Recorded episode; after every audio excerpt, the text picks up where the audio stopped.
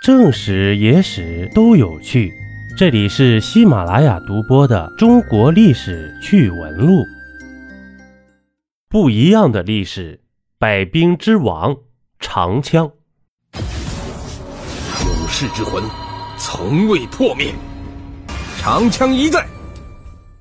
中国古代长枪，一种看似平常，实则暗藏玄机的古代兵刃。你知道长枪的发展历史以及红缨枪蕴含的玄机吗？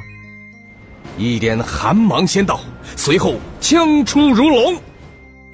在古代实战中，最长的长枪可达八米长，步兵使用的短枪也有一米三的长度。它兼具刚猛与灵动，素有“百兵之王”的美誉。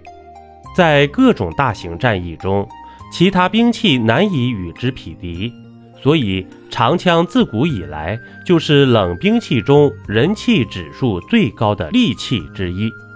在《三国演义·长坂坡一役》中，曹操大军压境，刘备丢妻弃子，狼狈逃窜。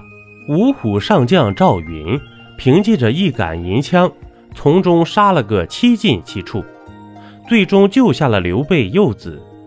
这一战堪称传奇，也留下了赵子龙单骑救主的千古美名。长枪在人们的心目中有一种代表着英雄将帅和武艺高超的特殊魅力。古代长枪经历过千百年的发展，细化出了很多分支。最有名的一种便是大家都听说过的名字——红缨枪。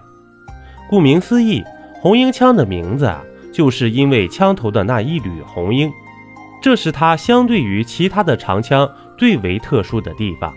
那么这缕红缨到底是干什么用的呢？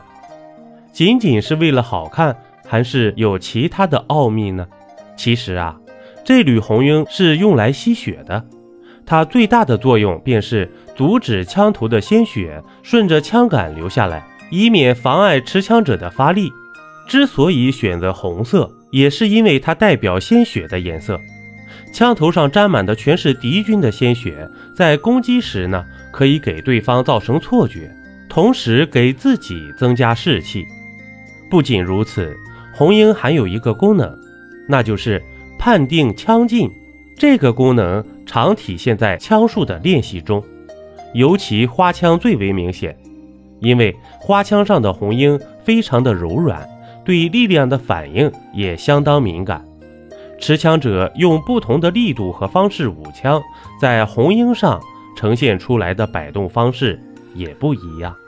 红缨枪的历史非常的悠久，最早可以追溯到南北朝时期，甚至在热兵器已经普及的近代战争中，依然有它的身影。这俗语有云：“年棍、月刀、久练枪。”枪术在十八般武艺中也是最难学的一种。那么，您知道中国历史中还有哪位英雄使用长枪作为兵器吗？请不要烦我，击鼓，进军。一杯故事，一口酒，这里是历史绞肉机，我是金刚经。本集播完，感谢收听订阅，咱们下集呀，不见不散。